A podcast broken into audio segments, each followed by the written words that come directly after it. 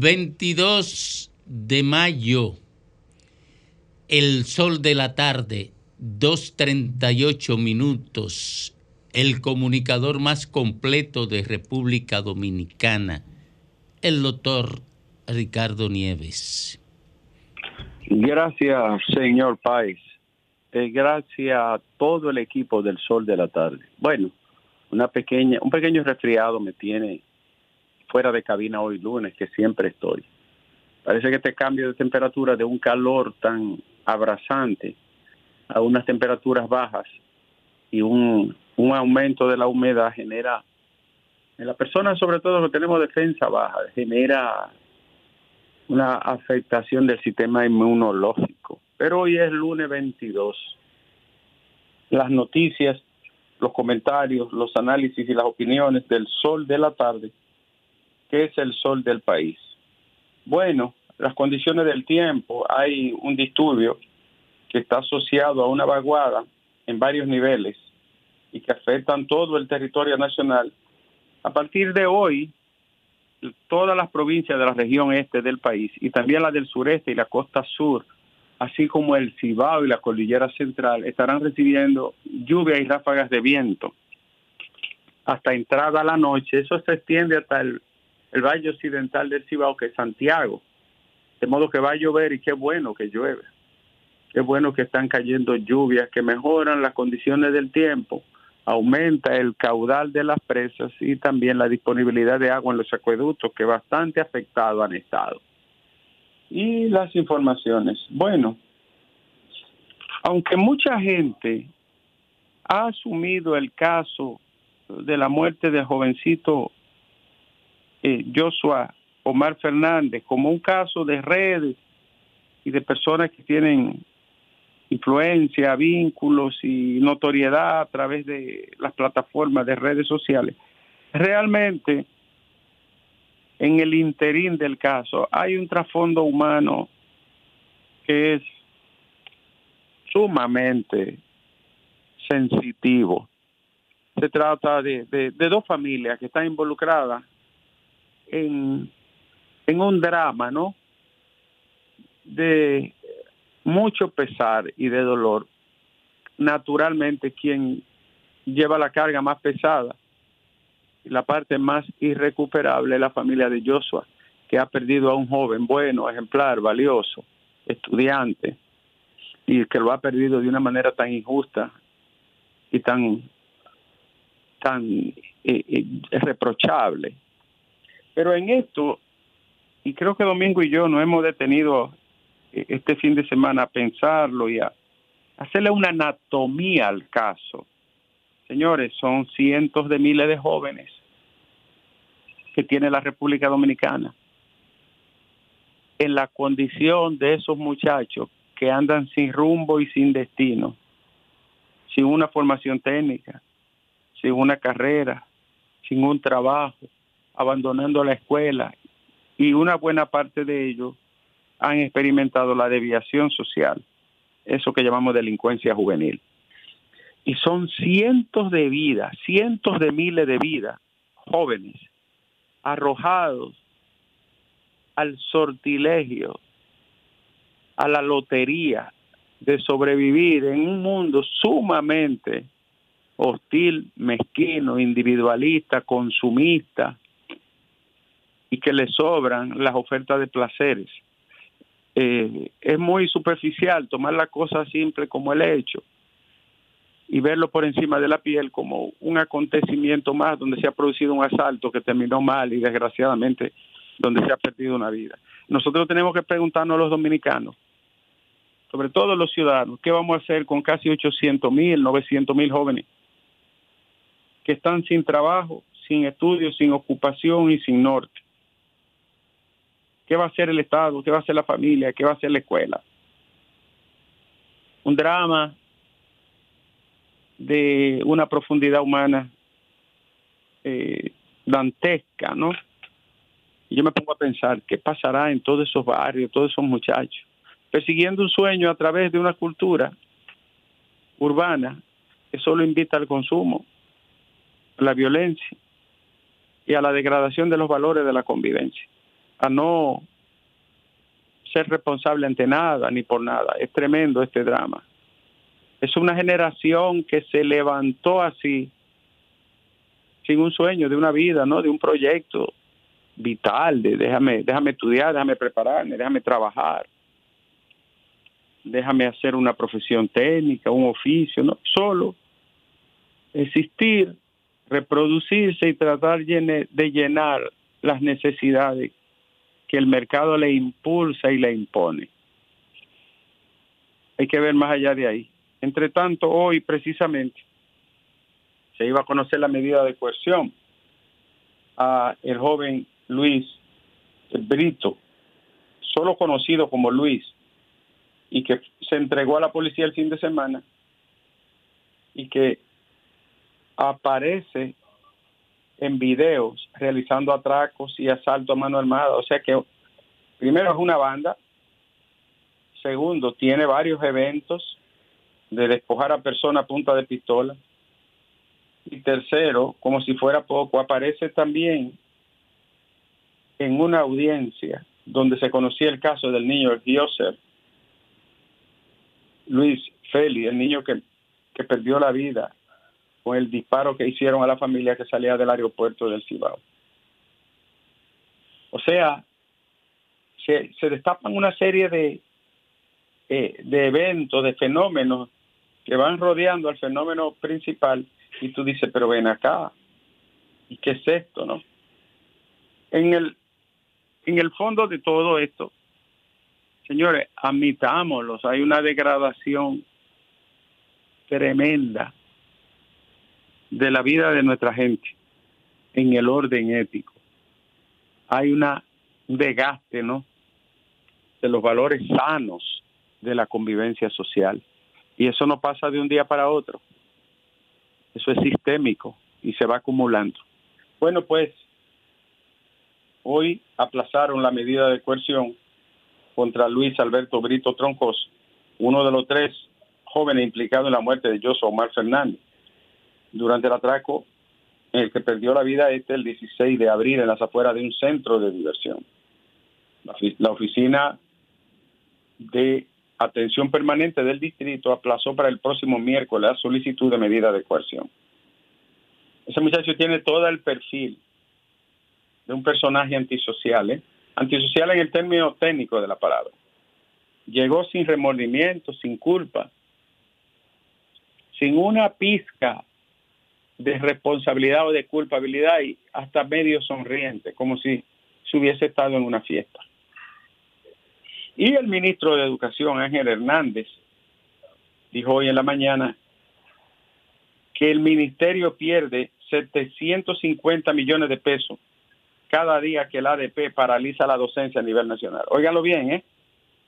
Cada vez que la Asociación de Profesores se inventa un argumento para no dar clase, los ciudadanos dominicanos, porque no es el Estado, es una afición, somos nosotros los contribuyentes que perdemos 750 millones de pesos. Y lógicamente la escuela pierde 750 millones de conexiones neuronales para pensar, porque los muchachos lo que hacen es atrasarse. Y este fin de semana, la Corte de Apelación, en su tercera sala del Distrito Nacional, ratificó la decisión de mantener la sentencia contra Ángel Rondón y Víctor Díaz Rúa, quienes dijeron que apelarán o que irán al recurso de casación ante la Suprema Corte de Justicia. Igualmente ratificaron el descargo contra el abogado Pitaluga. Señores, la familia del joven Joshua Fernández dice que luchará hasta el final, hasta que se haga justicia y que no descansarán. Y otro caso, este caso es todavía más delicado que los anteriores. Se trata de la doctora Elizabeth Silverio. Según una investigación de Nuria Piera, esta señora, que poseía títulos enganchados en la pared de su consultorio de Cambridge, de la Universidad de la Florida y de la Universidad de Valencia, esos títulos tenían faltas ortográficas. Lo que llamó la atención de la investigadora del periodismo. ¿Y qué ocurrió? Cuando contrató las universidades, ninguno de los archivos de esos centros de estudio reposa el nombre de la doctora como neurocientífica, ni como eh, ninguna persona con especialidad psicopedagógica, de modo que ella estaba tratando a niños en condición especial, delicadísimo esto, ¿eh? tratando a niños en condición especial, autistas, Asperger y otros, con unas facultades que no poseía. Entonces la doctora, cuyo centro está cerrado por salud pública, habría engañado, ¿no? Digo, habría, en el supuesto de que todo sea cierto, habría engañado a las autoridades de salud con ese cuatro, con títulos y con acreditaciones que no reposan en ningún lugar. Pero además de eso era predicadora o es predicadora, o sea, añádanle ese elemento, ¿no? Si se comprueba todo, engañó al Estado, engañó al sistema de salud, engañó a la iglesia y engañó a los pacientes. Si se comprueba todo. El día pasado, en Nuria encontró un médico que tenía 17 años ejerciendo y no había terminado la carrera en la universidad. Y también se hizo valer de documentos falsos para obtener la licencia o el permiso. Y también encontró enfermeras que no se graduaron en ningún lugar. O sea que Nuria realiza el trabajo que debe de hacer el Estado. Y tenemos más, Joel. Atención a Inespre. Los terrenos de la Liga Norma fueron alterados y dañados por un operativo de Inespre allí. Ustedes están obligados a restaurar esos terrenos porque ahí practican jóvenes el deporte atención INEPRE, vayan con el Ministerio de Deporte y resuelvan eso a los muchachos jóvenes de la Liga Norma, que es emblemática y muy reconocida. Y otra del Ministerio de Educación, y es que Ángel Hernández dice que se ahorra 70 millones de pesos mensuales tras sanear la nómina y dice que no ha terminado por completo, que la está ido limpiando poco a poco y con lo que ha sacado de botella y de gente que que no trabaja, algunos hasta que han fallecido hace tiempo. Se está ahorrando 70 millones mensuales. Habría que ver qué cantidad de dinero se ha cobrado de forma ilegal en la nómina de educación durante años sin que nadie hiciera nada. 70 millones mensuales solamente habiendo limpiado un poco la nómina. Un tribunal de San Pedro de Macorís ordenó la libertad de Rudy Santos Ramírez, aquella persona que apareció en un video diciendo que tenía tres años preso por reclamar una propiedad, una vivienda, y que se le había puesto una querella y tenía tres años, o sea, de prisión, señores, preventiva. El Colegio de Abogados consideró que era injusto, sometió un vía corpus y obtuvo su libertad. Dos decretos del presidente de la República dispone la creación de dos parques industriales, uno en San Cristóbal y otro en Villahermosa, La Romana. Los decretos 204 y 203, 2020, 204 y 205, 2023 crean una zona franca industrial del Caribe sofraica en San Cristóbal y en la provincia del Este, La Romana. Y señores, eh, hay quejas de los moradores de la zona costera de Azua con el tema de la barcaza. La barcaza que está instalada allí y que los moradores acusan en Fondo Negro y esa zona de emitir eh, efluvios de chimenea que lanzan elementos contaminantes. Pónganle atención a eso y a la gente que siga observándolo y denunciándolo como cabe. Y hay más. Atención, Jovine. Adelante, adelante. Miguel Vargas, fue reelecto presidente de el Partido Revolucionario Dominicano. Se llevó el 75%, poco me lo hallo. Claro. Y, aquí ganó. aquí Papa estaba haciendo sonrisita el viernes pensando que se le iba a dar su plan de ayer. Y ganó por, e, Yo por sabía que Miguel vez. solo iba si tenía segura su victoria. El opositor fue un gallante, no un competencia. Eh, y quedó patentizado con la presencia de Peggy Cabral que estuvo ahí. Ahora, Miguel ha sido presidente eh, século seculorum por los siglos de los siglos. Y el partido es un 2 y un 3%. Un No, partido que fue 1.4. 0.8. 0.8. y 0.8. No sé, no sé, como que debiera de pensarse ese partido, ¿verdad? Lo grande es que lo pagamos nosotros. Y atención, los haitises, Ay, ay, ay. Oigan ay. esto. Yo estuve ahí, doctor. 189 personas han sido detenidas, ¿no?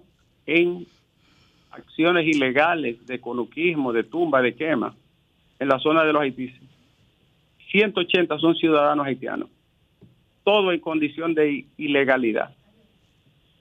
Si, lo, si esa gente no es mandada a su país con un registro adecuado, como manda la ley, con el protocolo que la ley ordena, esa gente va a estar otra vez quemando y tumbando ahí. Muchos de ellos llevados por dominicanos. Pero todavía el operativo no ha terminado y ya van casi 200 personas que han ido sacando. La única manera de preservar las áreas protegidas del país es militarizándolas. Sí, pero eh, el operativo, el, el operativo no ha terminado, pero dentro del Parque Nacional hay tres puestos, comenzando por Majagual, dentro del parque, donde se está vendiendo llama al borde de la yautía, al borde de la carretera. a la orilla de la carretera. A la orilla de la carretera. Este fin de semana, a- pasando de los Haití a la duna, el ministro de Ambiente estuvo en las dunas. La verdad es que uno no, uno mira las cosas del país, ni Tres Patines puede explicarlas. Óyeme, las dunas están a una hora de la capital, 52 kilómetros de Santo Domingo, con un puesto militar que se llama Las Calderas, que es una base naval con la policía cerca, con las autoridades del pueblo, y permite que le destruyan la duna y que pongan alambrada y que levanten casucha. Y en el 2017 yo fui y estaban levantando varias casas dentro del área de la duna. Y se denunció todo eso. Y me dice que esas casas aumentaron y ha seguido ese desastre. Porque si, yo soy ministro, yo voy yo lo saco a todo. Yo no tengo que pedir permiso para sacar gente de un área protegida de una reserva científica como es la duna de Baní. Yo voy y lo tumbo la casa y después hablamos. Pero esta chercha política, hoy aparece un reportaje donde dice que hay una combinación de militares corruptos, autoridades inservibles y, y respuesta ineficaz y, y sanciones pobres. Por eso es que el relajo continúa. Y me voy, Joel, me voy con esta, Joel. Joel, ¿me escucha? Sí. Y si Miguel ganó con el 75%, en un momento que se pensaba, ¿no? Que podía haber un cambio en las autoridades del PRD. ¿Tú crees, Joel, que Miguel se muera en la silla del PRD? No. Eh, que dure 20 años más, imbatible, en el sillón donde se sentó Peña Gómez.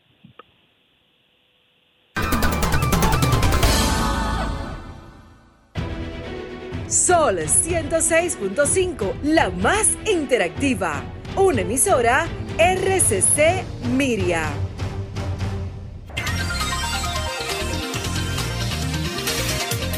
Tornamos al sol de la tarde a las 3, 2 minutos, 3, 2 minutos aquí en el sol del país y en toda la nación dominicana. Vámonos con la gente de inmediato. Buenas tardes. Buenas tardes.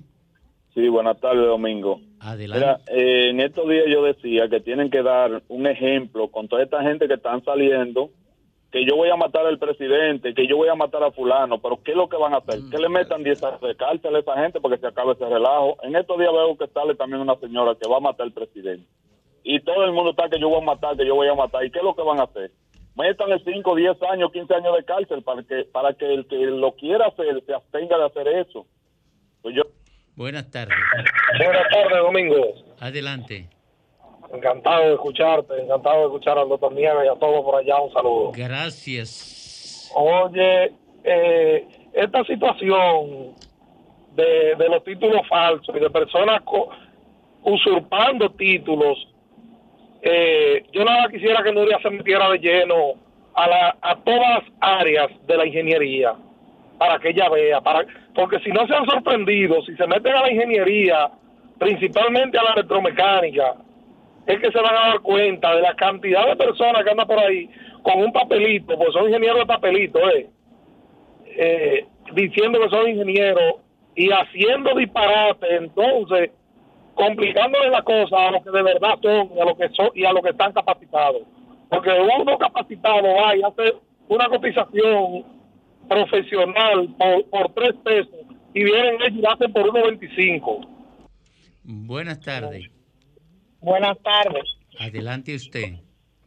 Sí, mira Domingo, nosotros le hacemos eh, un llamado a obra pública aquí en el Licey de Punta de Villamella, al lado de la escuela básica. Ahí no hay puente. Por favor, ministro.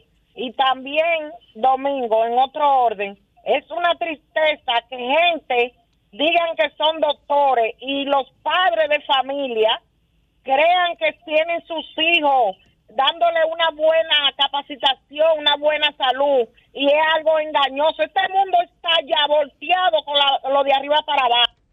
Buenas tardes. Domingo, Adelante. un par de cosas. Mira, yo creo que el tema de esa señora no solo es que ella es una, una farsante, también ahí debe haber corrupción, porque mira, mi esposa es extranjera y yo no te quiero decir lo que ha pasado mi esposa para validar sus documentos en este país. Yo no te se fue por la institucionalidad, se fue por lo legal. En, la institucionalidad te piden hasta hasta los panty que ella se puso anoche. Entonces, y, tiene que validar un reguero de materia también. Entonces, entonces quieren venir a decir que eso, ahí eso es corrupción. Todos esos títulos falsos, eso es un sinónimo de corrupción. Y otra... Estoy de acuerdo con usted. Buenas tardes. Buenas tardes. Adelante. Oye, yo estoy oyendo eso eh, de este muchacho de, Interior y Policía, el Chubaje, a poner a pasar centro a los policías en un hotel, a gastar millones, a invertir millones en eso. Y decimos que Quirino Castillo es, un eh, un bandido. Entonces, ¿quién es más bandido de él o, o, Quirino Castillo? Buenas tardes. Sí, buenas. Domingo, hace unos meses la, la fiscalía allanó una, una oficina que llamaba Procrédito que chantajeaba a gente, amenazaba y embargaba a gente, que le limpiaba los créditos a la gente. Y metieron hasta el jefe de esos presos. Pero ahora que esa gente están amenazando y haciendo deligo a gente. Hay que denunciarlo. Buenas tardes.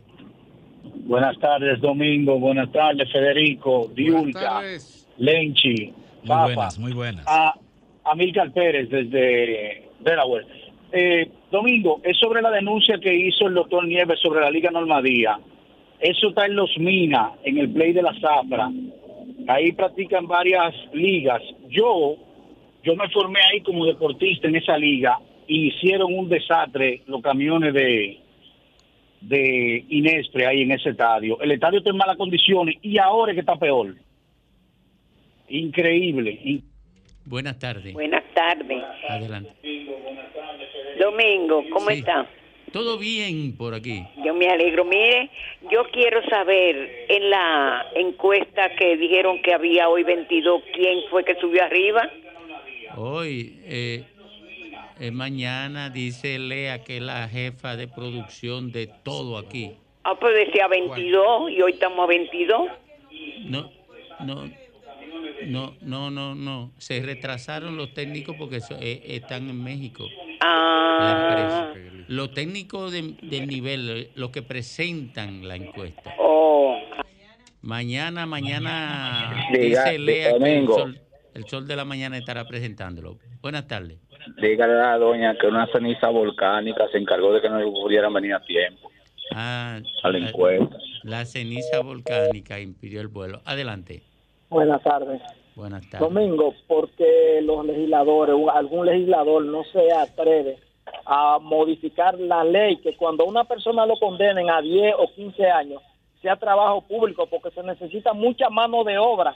Entonces cuando tratan a un individuo, por ejemplo, tú ese chama, esos chamaquitos que mataron a ese niño, ese jovencito, lo condenan a 10 años, lo que van es ahora muchas mujeres, droga, juca en la, dentro de la cárcel trabajo público y llevarlo a trabajar la agricultura, construcción y todas esas cosas, para el Estado, para mantenerlo a ellos y pagarle un sueldo ahí mismo, de, de eso mismo a ellos.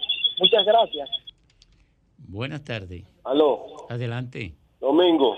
Sí. Esta semana es de la madre. Ustedes no tienen un regalito ahí para uno dárselo a la madre Me de uno. dice que sí, Lea me dice que tiene un paquete de regalo.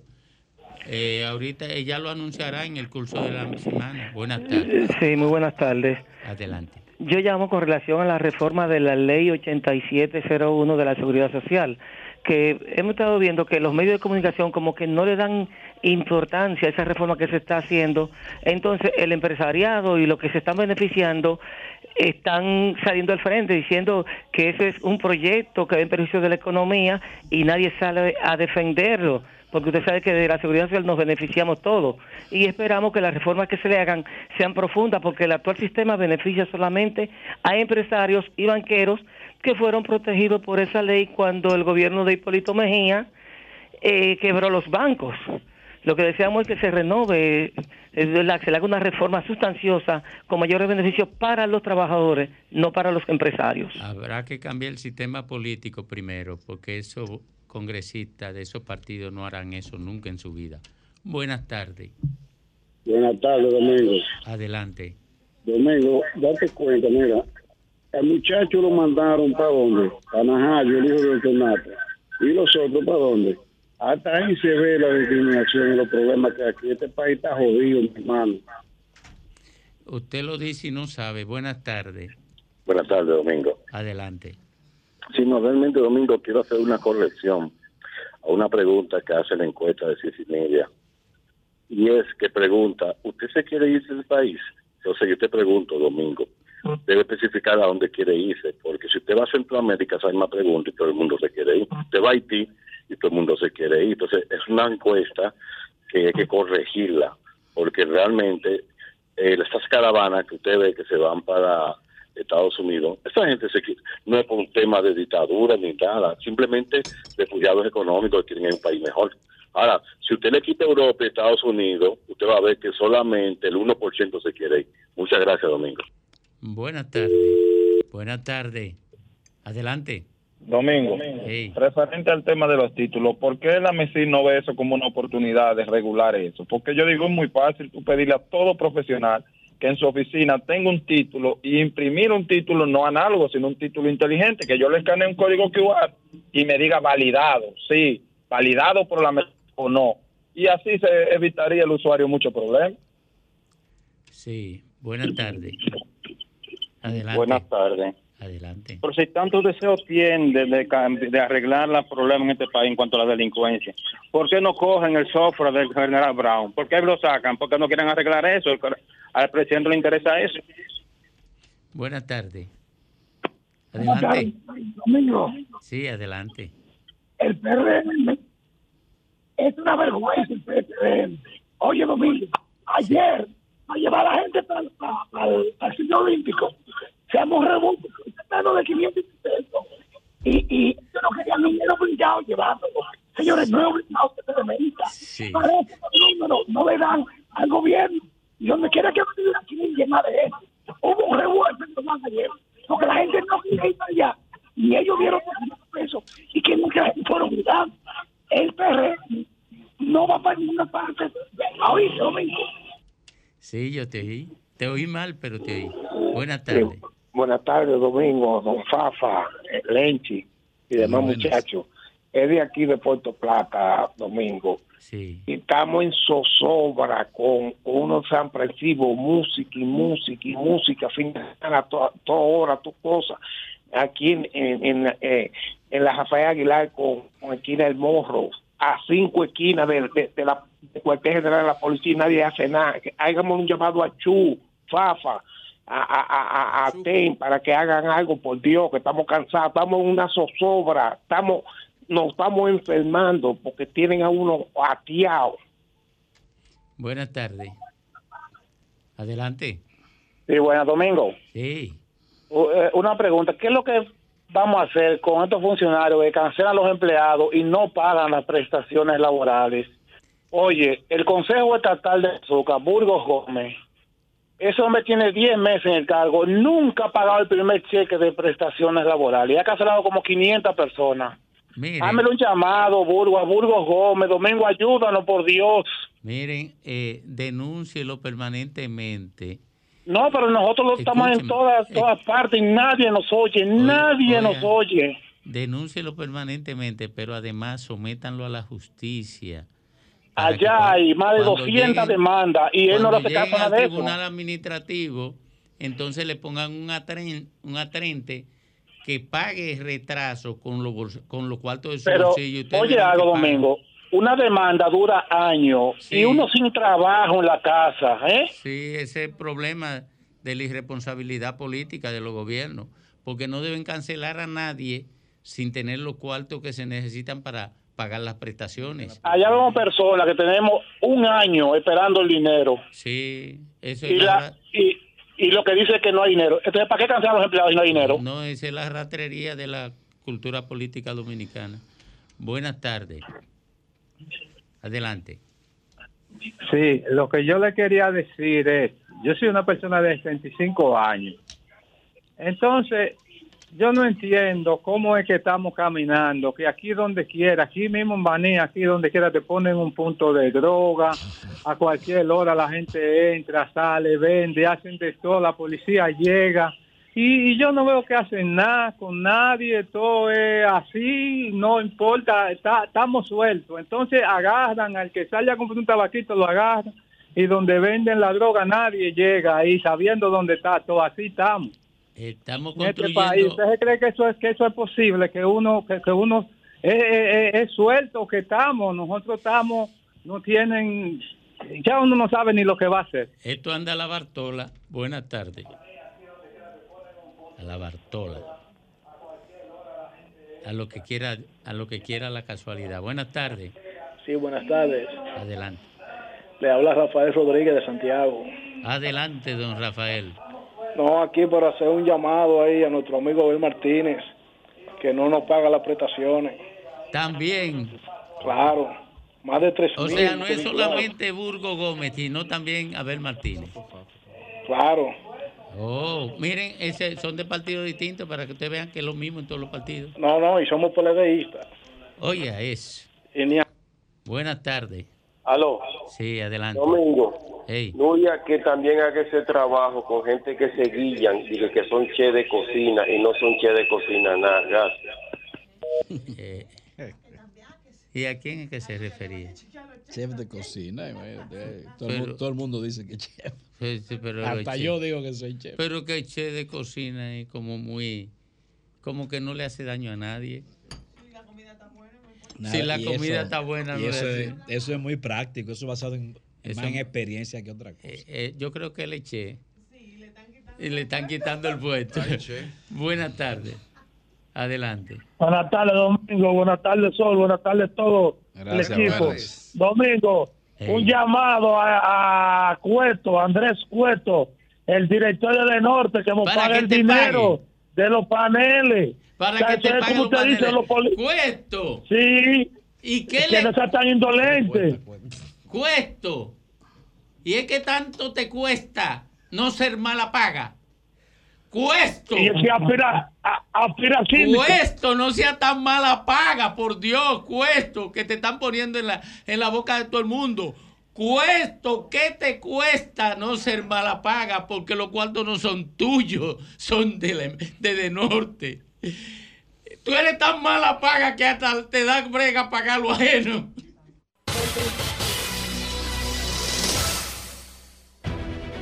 Sol 106.5, la más interactiva. Una emisora RCC Miria.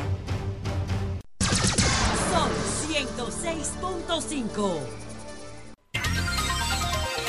Retornamos al sol de la tarde a las 3.22 minutos de este día.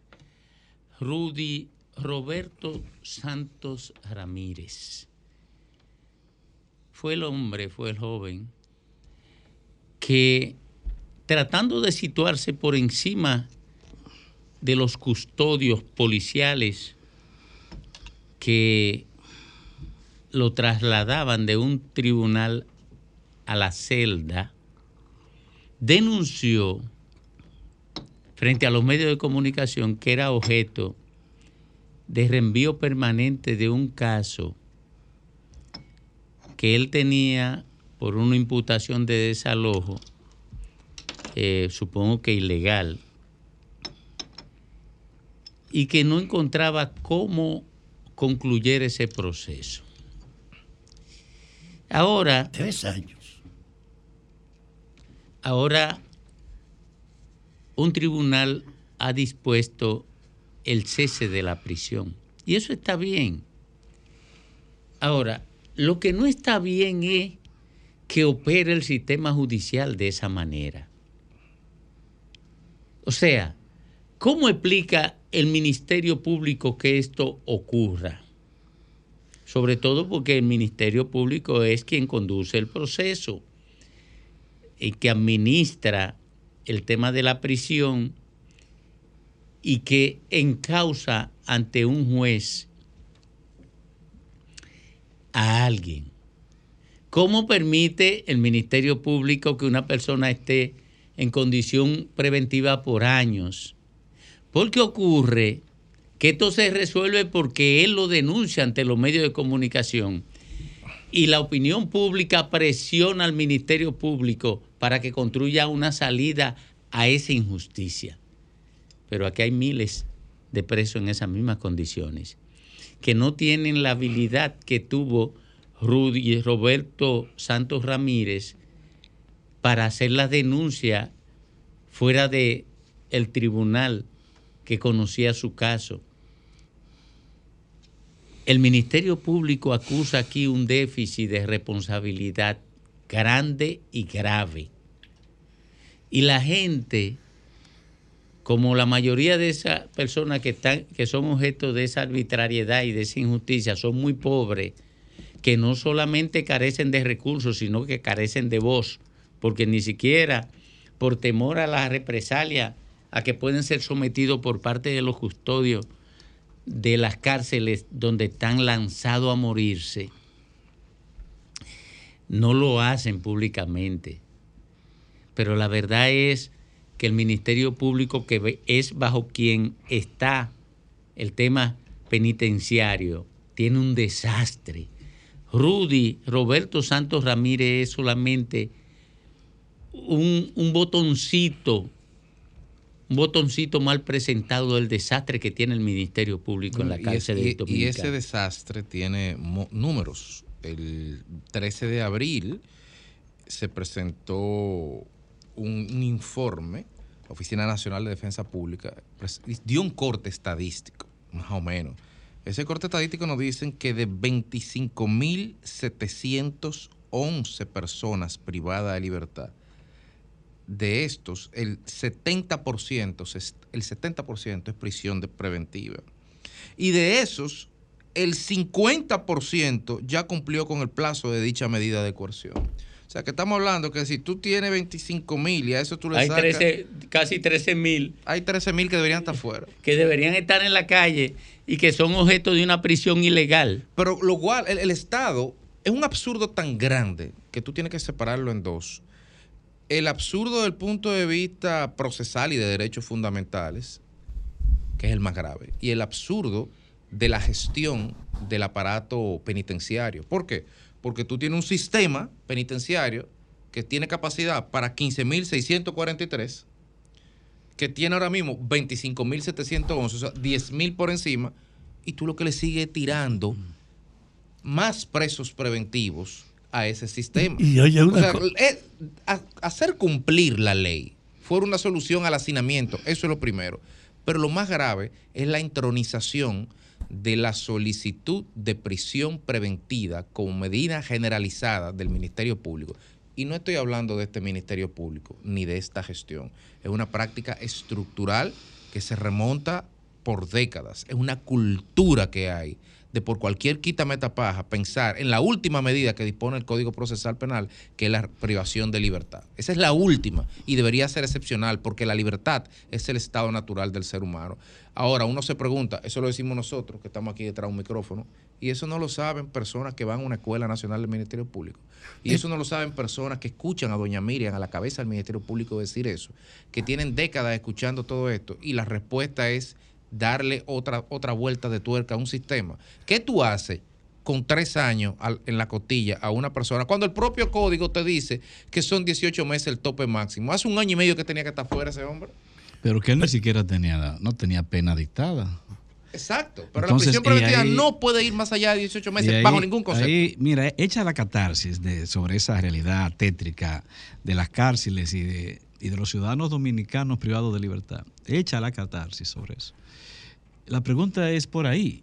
O sea, ¿qué hacen los órganos responsables de dar seguimiento a la justicia en República Dominicana? Pero hay, hay una ¿Qué hace, por ejemplo, el Consejo Nacional de, de la Judicatura o el Consejo, eh, ¿cómo se llama?, de Justicia? Eh, Consejo del Poder Judicial. Del Poder Judicial o, o qué hace la Suprema Corte de Justicia. O sea, este- son casos y, y situaciones en los cuales la propia justicia, el propio sistema de justicia es el que queda realmente desacreditado ante la sociedad, ante las familias. Pero que no son casos todos. excepcionales. Esa es la No, generalidad. pero- que es el sí, problema. pero, pero ellos han de tener mecanismos para no solamente conocer eso, sino también atenderlo. Porque, por ejemplo, en ese caso del que se habla, que se que, eh, introdujo, introdujo Domingo, ese caso, a veces yo me he preguntado, pero es que hay alguien interesado en que esa persona esté preso y en consecuencia hay alguien, hay alguien traficando, trasegando dinero para esos fines. Pero yo, yo creo que hay un problema. A mí no me sorprende, porque yo soy de los que asume que la institucionalidad dominicana está hecha una mierda, que está en una corrupción generalizada, que la norma que deben regularla no se toman en cuenta para su ejercicio. Son los recursos y los rangos los que valen. Porque tú puedes estar seguro que una gente con cuarto no dura ese tiempo preso, porque diligencia que se lo resuelvan con mi experiencia de un presidiario, decirte que el doble de lo que tiene capacidad la cárcel está vigente. 70%. Uno. Y yo les digo, aquí no hay capacidad para los 15 mil que dicen que tienen capacidad los centros empresarios. No hay cama, no hay comida, no hay atención, no hay orientaciones. Es una vergüenza la cárcel. Ustedes se refieren a un problema. El pobre que está preso y no tiene medios, se lo lleva el diablo. Pero tú puedes estar seguro que el que tiene cuarto puede efectivamente ser.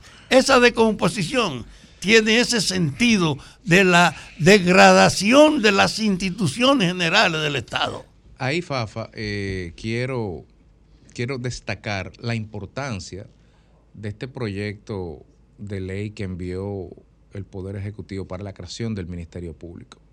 Un proyecto que algunas, desde algunos litorales se le ha dado mucho cuestionamiento. Pero hay un aspecto, concretamente el que nos atañe, que es importante, y por eso solamente, y a eso solamente me voy a referir, y es el hecho de que se plantea que no sea el Ministerio Público el que gestione el tema penitenciario. Porque en definitiva, si tú eres el que manda, si tú eres el que pide la prisión preventiva, y si tú eres el que la administra, y tú eres el que gestiona lo que es el, el- el sistema carcelario, por decirlo de alguna manera, tú no, te- tú no vas, tú eres juez y parte, tú no vas a reconocer eso. Cuando tú tienes un tercero externo, una nueva instancia que desde el punto de vista administrativo, como lo sería el Ministerio de Justicia, que administre lo que son los centros penitenciarios.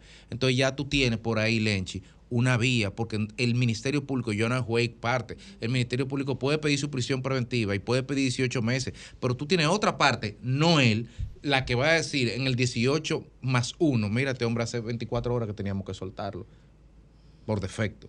Entonces, eso es importante, porque en e- ahí, en esas pequeñas cosas, es que uno puede ver las las grandes diferencias. Mira, aquí hay déficit grave, terrible. Primero, si el Ministerio Público permite eso es porque no cree en la legalidad. No le importa. Y, y si el Ministerio Público no cree en la legalidad, entonces tenemos en la institucionalidad democrática dominicana a una estructura que está encargada de perseguir al violador de la ley que no cree en la legalidad. Porque se está conforme con esa línea de pensamiento que tú planteas, Jovine. Entonces hay que llegar a la conclusión de que el Ministerio Público no cree en su propia legalidad. La burocracia. Sí, no, no que está bien, pero no cree. Pero lo peor, Lo peor, oye, lo peor, no tiene sensibilidad humana. Ni empatía, nada. Ni empatía, no tiene la posibilidad de pensar en el ser humano. Y esa es la desgracia del Estado dominicano. Por eso es mi discurso irritado. Ah, usted tiene 12.500 seres humanos lanzados en una ergástula de manera ilegal y ni siquiera tiene una estructura que se encargue de darle seguimiento a eso.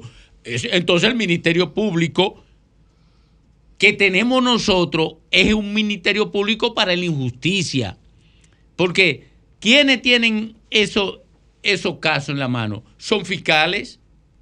Lo tienen y lo dejan, pero yo denuncié, lo denuncié, tú lo recordarás, Jovine, en el rumbo de la mañana. En el rumbo, sí. O para complacer a, a, a una abogada, que un Ah, sí, sí, taxista, sí, sí, claro, que un claro. taxista en una situación de confusión, el, el jovencito era un jovencito especial. Pero donde no hubo sangre. No hubo, no, ni hubo contacto entre el taxista y el muchacho. El muchacho, oigan esto, un muchacho no sé si autista o, o, o- o cuál era su condición. Tenía una condición, sí. Pero tenía una condición especial. El muchacho está esperando un taxi. Se monta en el taxi equivocado, probablemente por su propia condición. El taxista le dice, no, no, no, yo estoy esperando a otro. "Eh, no, no es a ti. El muchacho se pone rabioso.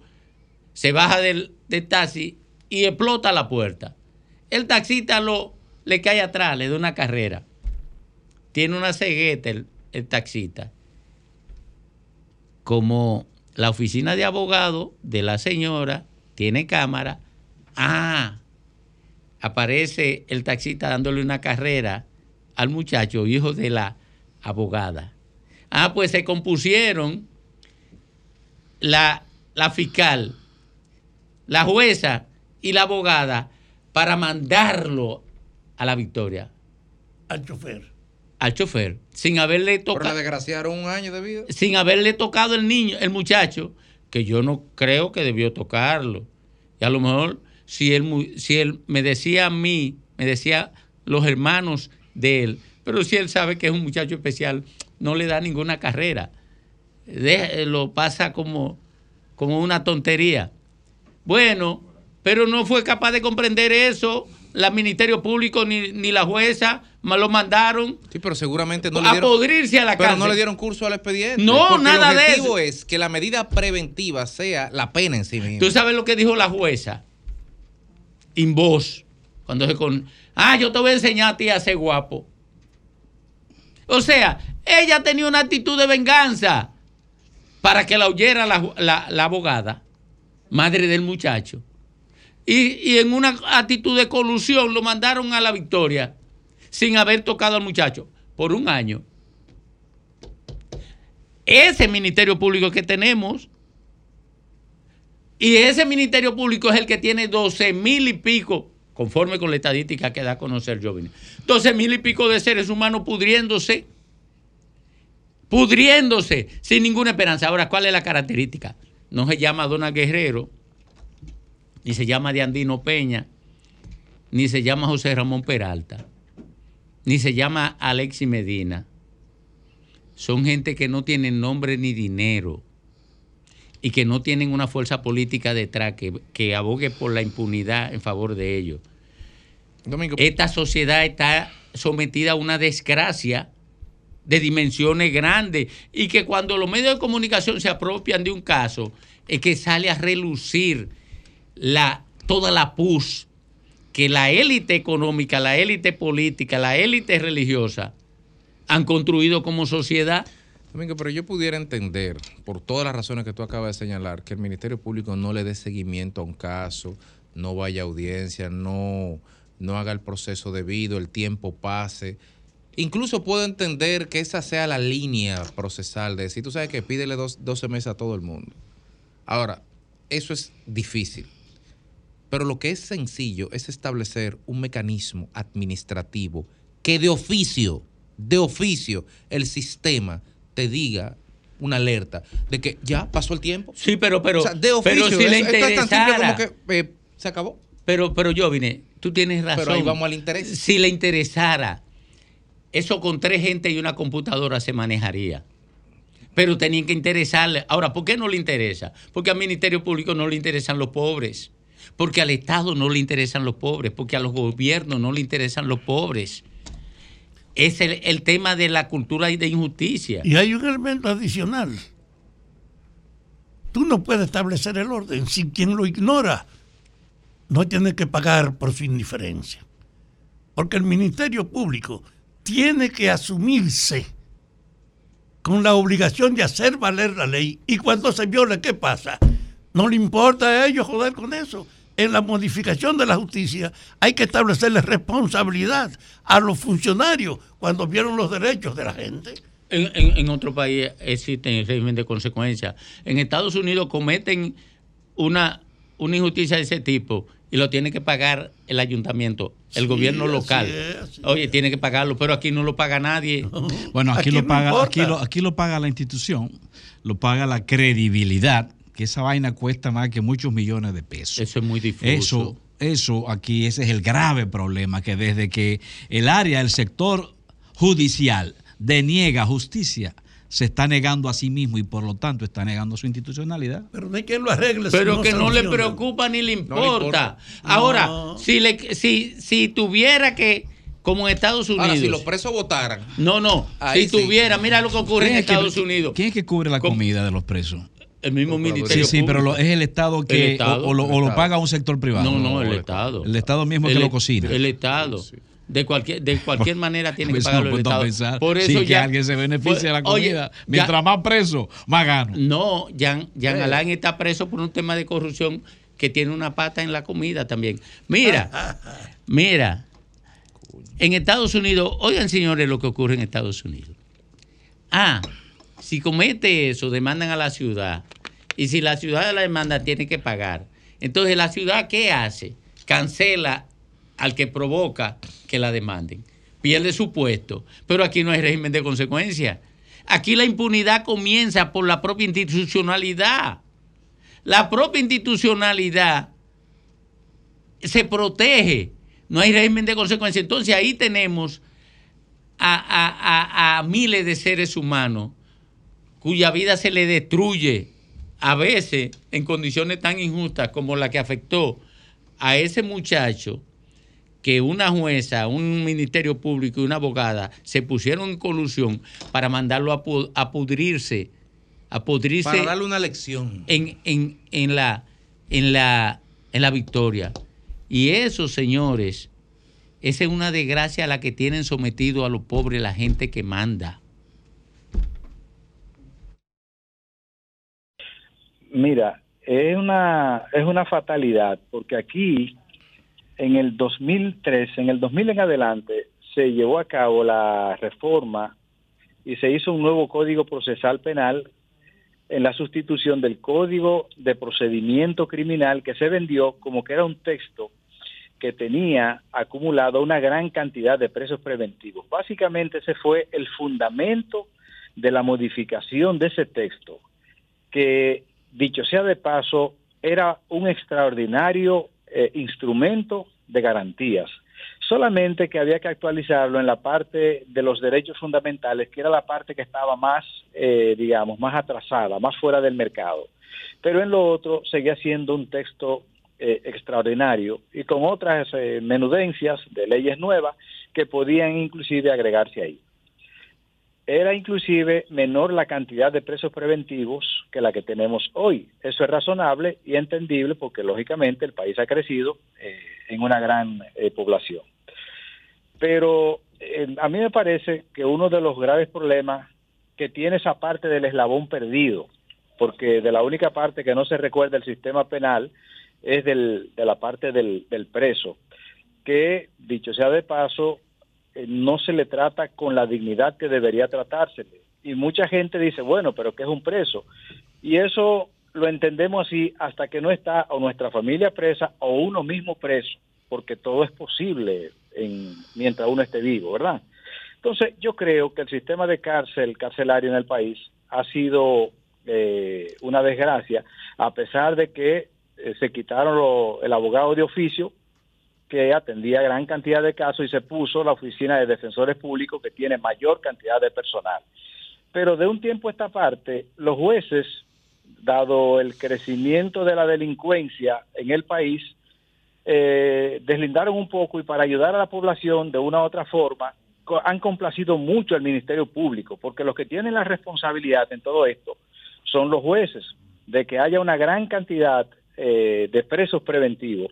Cuando yo creo que hay muchas de esas cosas por las que muchas personas están detenidas, que pueden volver cómodamente al seno de la población, inclusive asignándoselo a, a los propios familiares, porque aquí hay un asunto que no se ha detenido nadie a detener, a, a valorar, es cuánto cuesta un proceso penal para todas las partes.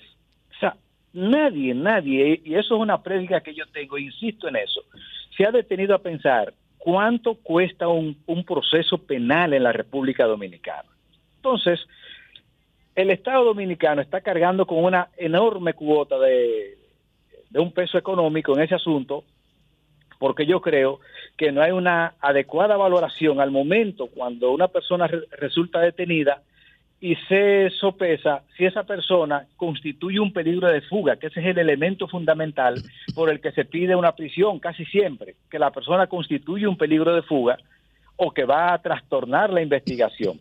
Entonces, yo creo que ahí el Ministerio Público, que aquí tampoco no hay una verdadera valoración, y eso para eh, contribuir un poco con lo que preguntaba yo, mire, con el asunto del, de la, del desempeño del Ministerio Público. Eso aquí no se está llevando a cabo, el desempeño. Y para eso también se hizo la ley 133. De manera que en términos general, yo creo que esas cosas con un mejor deseo del Ministerio Público de politizar menos los procesos, porque fíjense, yo no sé si ustedes han podido ver que los procesos en los últimos años que la gente conoce básicamente son los procesos que están vinculados a casos políticos. Y como tú decías, Domingo, hay una enorme cantidad de ciudadanos que trabajan, que producen, que una vez que están presos, entonces tú tienes esa familia que ya no tiene el sustento. Tiene a una madre que posiblemente recibe una proporción mínima o a un padre en esta sociedad donde hay muchos eh, hogares eh, o sin padre o sin madre. Eso es una cuestión más alarmante de lo que uno se puede pensar. Entonces, todo eso genera una serie de trastornos y genera estos niveles altísimos de delincuencia, que es la otra cosa. Lo que yo quiero decir en términos general, Domingo, atendiendo a tu pregunta, es que aquí no hay una verdadera eh, valoración en ninguno de estos elementos. Y yo creo que parte de la delincuencia se genera con esto. Doctor. Con las familias que se quedan eh, sin los esposos o sin las mujeres y los niños que van creciendo en, en el curso de esas cosas. Doctor, desde el punto de vista de, la población carceraria, el informe de la Oficina de Defensoría Pública señalaba que hay aproximadamente 25 mil presos, el 70% preventivo, es decir, 18 mil, y que aproximadamente en 50% habría cumplido la pena, es decir, digamos redondeando que hay 9 mil personas detenidas, privadas de libertad, a quienes el plazo de la prisión preventiva impuesto en la medida ya se agotó. Pregunto, desde el punto de vista procesal o administrativo, ¿cómo una persona que ya haya superado los 18 meses, que es el tope máximo, por ejemplo, puede ser de oficio puesta en libertad o se necesita una sentencia de un juez? ¿Dónde que está el tranque que hace que esas 8 mil gente no estén fuera? Mira, es que una vez que llegue ese plazo de esa prisión preventiva, el juez está obligado de oficio a revisarla. Pero eh, básicamente se trata de mucha gente pobre que entonces siguen presos bajo el argumento de que los presupuestos que le dieron origen a la medida originaria de coerción no han variado y que esa persona no constituye una garantía, pero imagínate, ¿qué garantía puede tener un pobre infeliz de un barrio que apenas puede hacer Pero, una pero es que el declaración código jurada? establece de manera taxativa 12 meses y 6 o sea, 18 meses el tope máximo, o corríjame si. Sí, o sea, a partir de sí, ahí, ¿qué es- se puede hacer? Eso es para los casos que, que tienen la categoría de, complejo. de complejos. Los otros, la, la, la prisión preventiva estándar es de tres meses. Una vez que han llegado los tres meses, el Ministerio Público debería de presentar acusación. Casi nunca la presenta y muchas veces se pasa cuatro o cinco meses y que ni el juez se, se interesa por revisar la medida de coerción o el Ministerio Público tampoco presenta acusación y sin embargo es verdad que cae en un limbo jurídico y ese limbo jurídico se constitu se convierte eh, técnicamente hablando en una prisión ilegal porque no hay ningún juez más allá de los tres meses que la haya renovado y la prisión no se renova automáticamente. Pero eso se ha ido convirtiendo en una práctica o en una mala práctica y esa mala práctica ya es una regla. O sea, ya es una modificación que dicho sea de paso, el código tuvo una contramodificación y en vez de avanzar hacia un sistema más democrático, lo que hicimos fue que retrocedimos inclusive a lo que era el Código de Procedimiento Criminal de 1832 o de 1834. De manera que eh, hay un asunto serio con estas prisiones y yo creo que es que una vez que esa persona ha alcanzado los tres meses, o el Ministerio Público debería presentar acusación o debía de buscársele de alguna forma una prisión alternativa, aunque sea entregándoselo al, al, al pastor de la, de la comunidad, porque es verdad, muchos se te van a desaparecer, porque en este país es el único país donde se desaparece la gente viva. Pero, y pero, donde pero no agrégale ahí, agrégale ahí que tú no puedes, con- tú no puedes poner a ellos a, a- a cargar con la culpa de que no opere el sistema de control posterior. O sea, Eso es verdad. o sea, tú no puedes culpabilizar al preso preventivo dos veces. Lo culpabiliza porque no funciona el Ministerio Público y, le- y los jueces. Entonces ellos están tirados ahí. Pero lo, lo culpabiliza también de que si, si lo pone en libertad, no sean capaces de buscarlo la policía y el Ministerio Público. O sea, hay culpa, todas las culpas son para ellos, nadie más tiene culpa en el desastre. Y, y oíme una cosa, Domingo. En México pasaba exactamente lo mismo. Y la Corte Interamericana acaba de condenar a México, inclusive de pedirle que tienen que ajustar su, su código procesal penal y su código penal a lo que establece eh, eh, la, la Convención Interamericana, que la regla es la libertad. Si tú pones libertad a, a mucha de esta gente, posiblemente el número que no que no comparezca va a ser bajísimo. Oye, porque la mayoría de gente van a querer salir de su proceso. Manny, pero mira lo Sí. fácil que se le varían la medida de coerción a toda esta gente que saquearon al país. Eh, ¿Por qué o, o gente- por- o presuntamente lo saquearon. Entonces tú tienes, tú tienes que un tipo que no se ha robado un chele, que no ha tocado a ninguna otra persona, le me- eh, variarle la medida de coerción, tiene que venir aquí y yo ponerme todos los días a repetir el desastre en Pero el rumbo de la mañana y aquí en el sol para que le puedan variar la medida de coerción. Pero fíjate, y Domingo. este, y este tiene que hacer un escándalo a la salida de un tribunal para que le puedan variar la medida de coerción. Pero, Pero, fíjate, oye, Domingo, Manuel, a, la- a mayoría diciendo de... Sí. que no es posible ignorar que lo que tienen que aplicar la ley, si la ignoran, deben tener una consecuencia contra ellos. Es que la si aquí tienen, no hay una Papa. sanción para los que son responsables de tramitar el proceso de los sometimientos y de la justicia, va a pasar lo que siempre ha pasado. Para el pobre no hay regla, para el rico no hay precio. Y en el fondo eso es parte de la degradación de la institucionalidad. Ahora mismo que está abierto el problema del Ministerio Público frente a la corrupción. La corrupción es un aspecto. El otro fundamental es esta operatividad y funcionamiento de la propia justicia. Entonces aquí todavía no hay una conciencia de la importancia y la dimensión de verdad de una reforma a fondo de la justicia. ¿Qué tú crees? Sí, yo creo en eso. Creo que están la- las leyes están ahí, establecen la- las consecuencias. En la Constitución plantea, plantea en el artículo 148 que cuando la autoridad, cualquiera que sea, desde el 1 hasta el 0, ¿verdad? Viola la ley o interpreta maliciosamente la ley, eso tiene unas consecuencias. Y eso lo establece también la ley 107-2013. Ahora, los ciudadanos pobres o desconocen esa parte o no tienen mínimamente los recursos para alegar esos derechos. En la parte de que hay una enorme desinstitucionalidad, yo lo comparto completamente, a pesar de que tenemos una inflación legislativa que más que generar seguridad jurídica, lo que está generando es inseguridad jurídica. Pero yo comparto plenamente los criterios, compa- comparto plenamente la, la- la denuncia. Y fíjate, Domingo, las modificaciones que se han hecho de la gente vinculada a corrupción, antes que darle un cumplimiento real, como manda, que sea desnaturalizando la ley para buscarle alguna salida, lo que ha hecho es violarse el propio texto procesal penal porque a mucha de esta gente, antes que ponerle la prisión eh, en la medida que corresponde una vez que llegue el plazo máximo, lo que se le está imponiendo es una nueva medida disfrazada, que es otro asunto grave, Sí. porque más que contribuir a la institucionalidad, lo que está es generando todo lo contrario. Por otra Entonces, vía.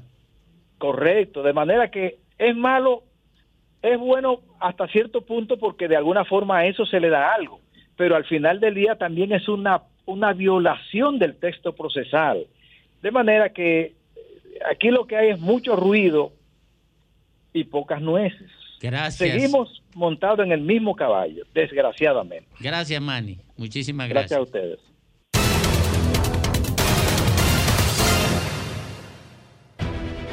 Sol 106.5, la más interactiva.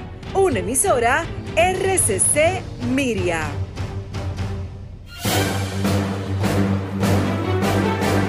Y ahora, un boletín de la gran cadena RCC Media. La especialista en educación inicial y preescolar Rosa Arisa de Valera dijo en la cátedra médica del grupo RCC Media que la nutrición y el suministro de agua son los principales desafíos en términos de salud que tienen las escuelas dominicanas. Y en este momento el suministro de agua en algunas escuelas es deficiente. Usted se imagina que cuando estos niños terminaron el receso y están sudados y con la manito llena de todo. No, y van al baño, van, al baño, por- baño van y al baño, defecan y vienen con las manos sucias de caca y Es- entonces se enferman más. Exactamente. Entonces el suministro de agua es un punto a mejorar. Por otra parte, el presidente Luis Abinader emitió un decreto que dispone la reactivación de la Comisión Nacional de Política Bananera, la cual estará integrada por diversas instituciones del Estado. Finalmente, en Honduras, más de 500 mil niños, niñas y adolescentes se ven obligados a trabajar para subsistir, lo que supone el 20% de la población de entre 5 y 17 años, según la organización humanitaria Visión Mundial. Para más detalles, visite nuestra página web rccmedia.com.do. Escucharon un boletín de la gran cadena RCC Media. Las principales figuras de la televisión de Santiago encendieron la radio y tomaron el control.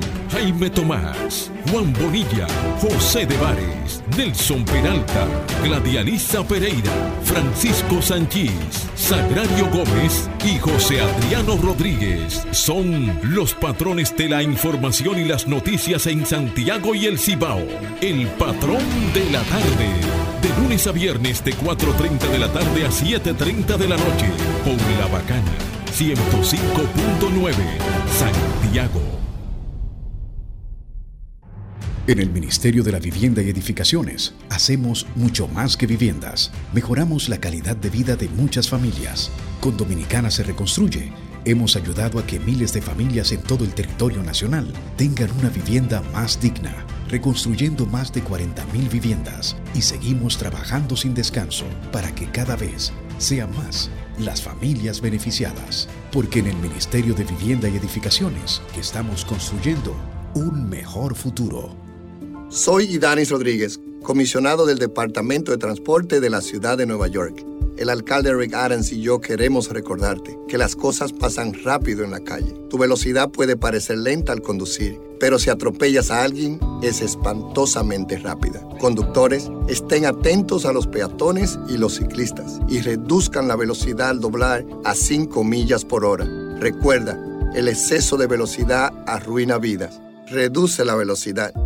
Creemos en las exportaciones, en la salud, en la tecnología, en los emprendedores, en los sectores ambientales y sociales. Nuestro objetivo es impulsar los proyectos que desarrollan el país, ofreciendo opciones de financiamiento más flexibles y diferenciadas a las grandes y pequeñas empresas que tienen sueños enormes.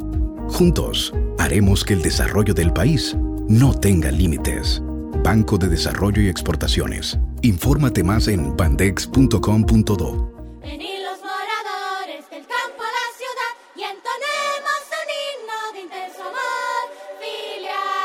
Con mi hermana de un palo, mi mamá es pelotera, acróbata, cantante, párame la cena.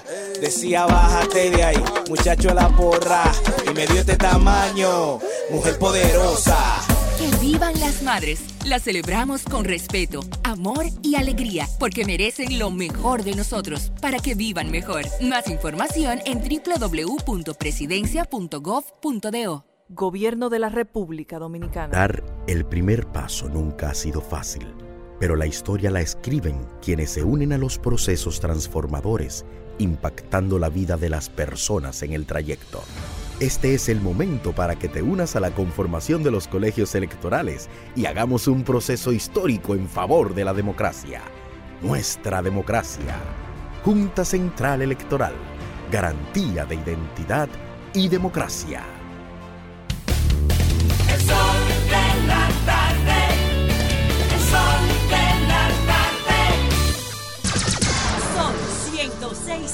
105.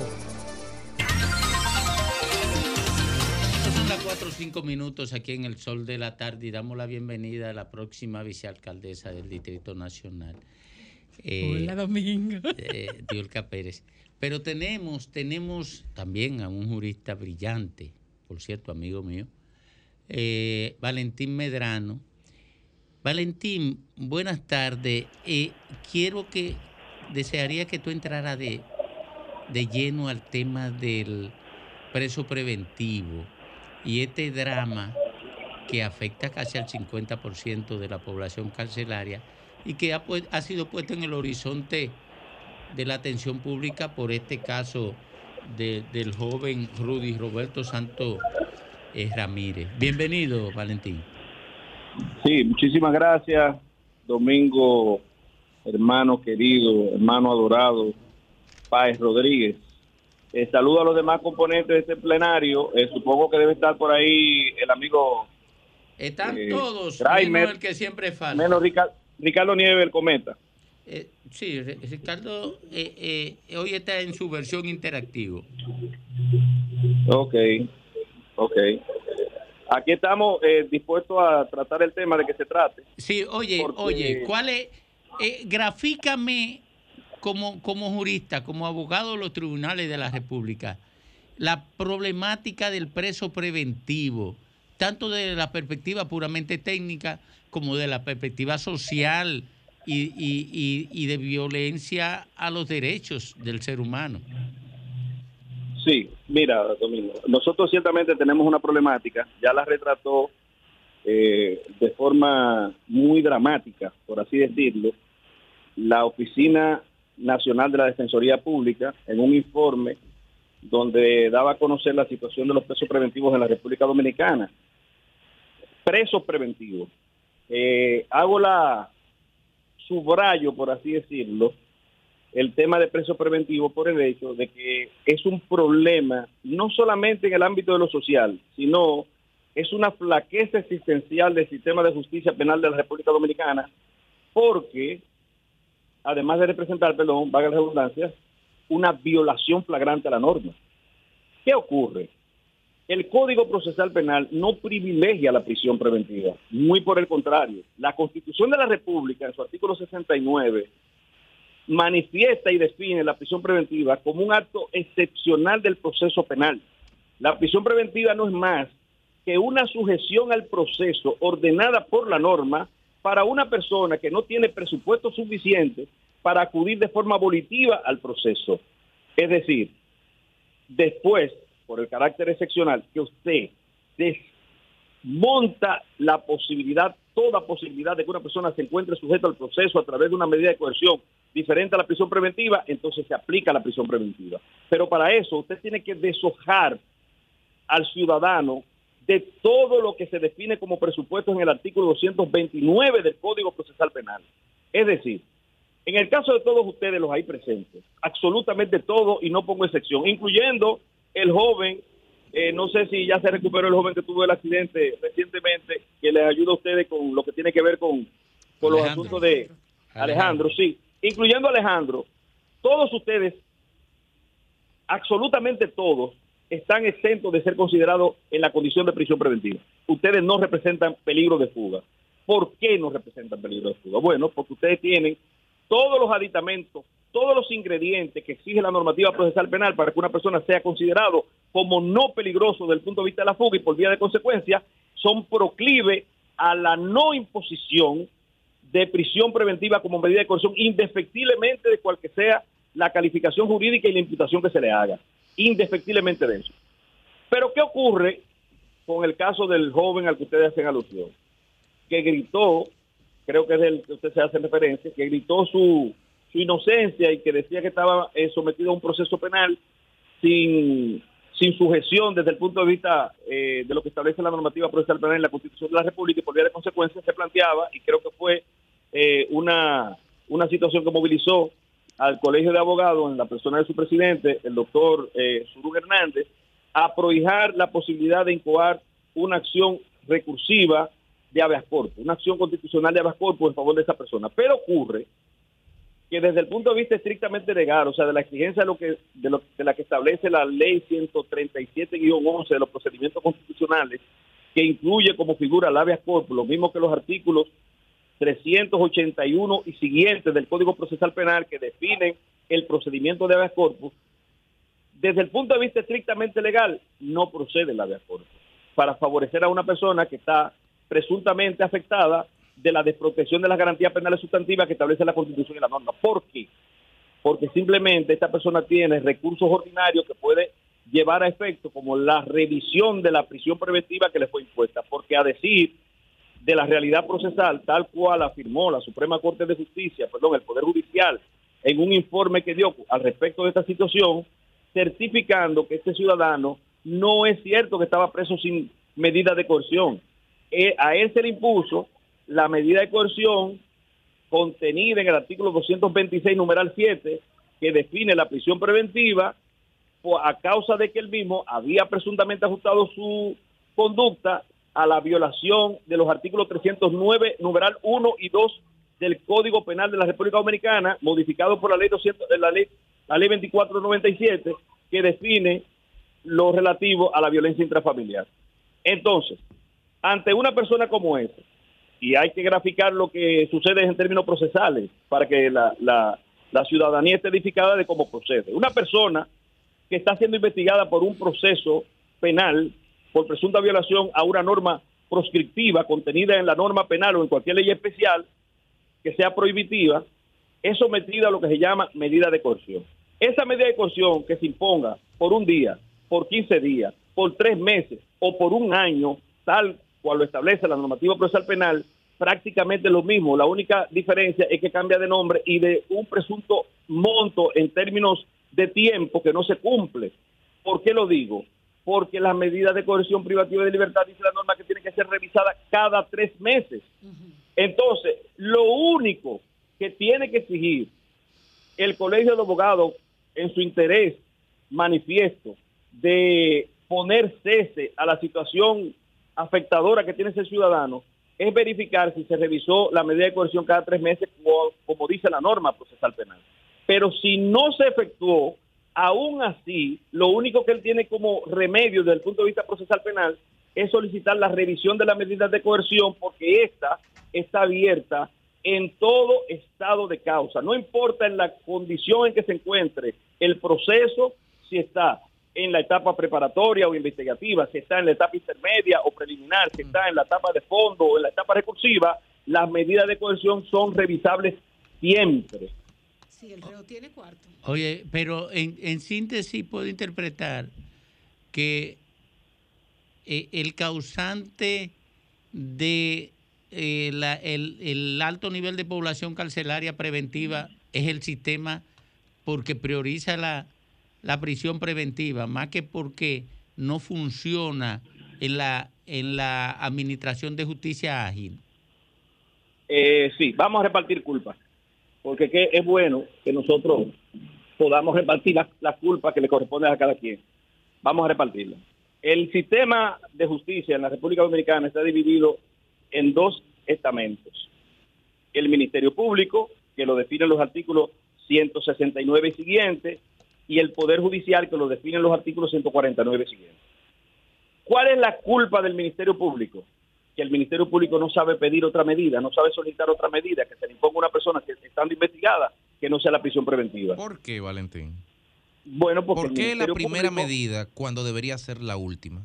No, porque no que, no que debería, que está ordenado por la Constitución de la República y por los artículos 222 y siguientes del Código Procesal Penal, porque lo establece la Constitución como una medida de excepción. Es decir, ¿Por, por a la qué, por- última- por qué no hace acopio de eso? Como pregunta Jovine, ¿por qué el Ministerio Público no hace acopio de eso?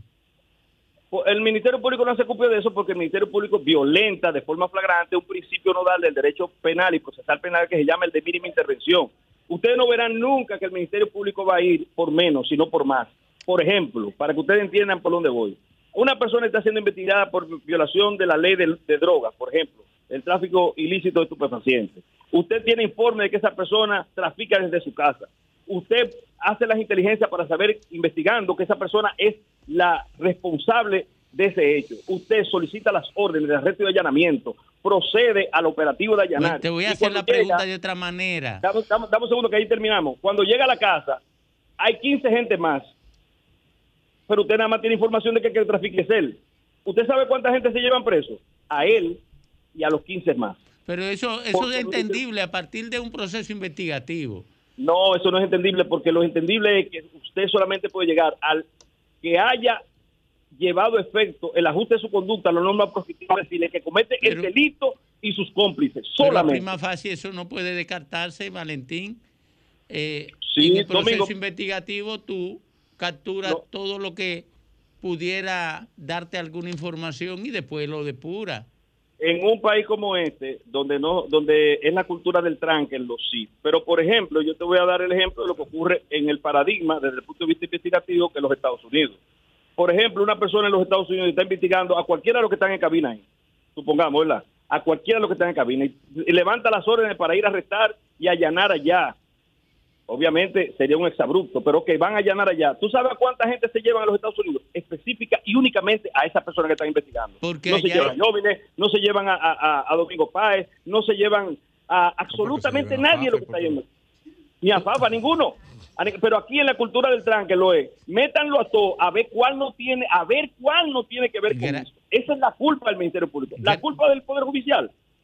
Que el. Poder Judicial hace causa común con el Ministerio Público y entendiendo que tiene una proscripción para acudir siempre a la prisión preventiva como la medida estelar a aplicar, a desoye la ordenanza del artículo 226, del artículo 228 y del artículo 229 y a todo el que le piden prisión preventiva le da prisión preventiva, violando de forma flagrante lo que establece el artículo 229 porque siendo honesto, y creo que he escuchado a Ricardo Nieves, el gran maestro del derecho eh, penal, en lo que tiene que ver con, la parte exegética, le he oído decir que obviamente que investigan a todo el mundo, que le den medida de coerción, pero que la prisión no es la solución.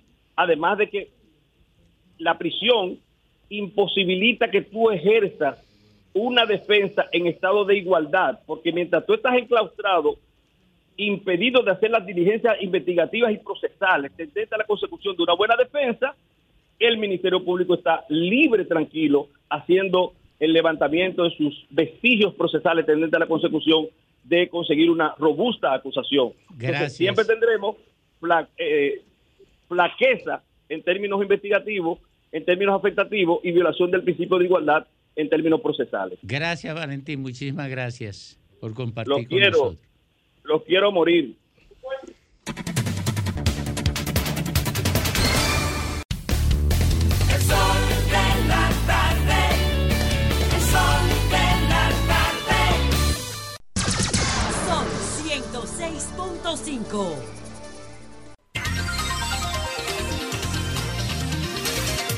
A las 4.18 minutos en el sol de la tarde, en el sol del país, don Rafael Fafa Taveras.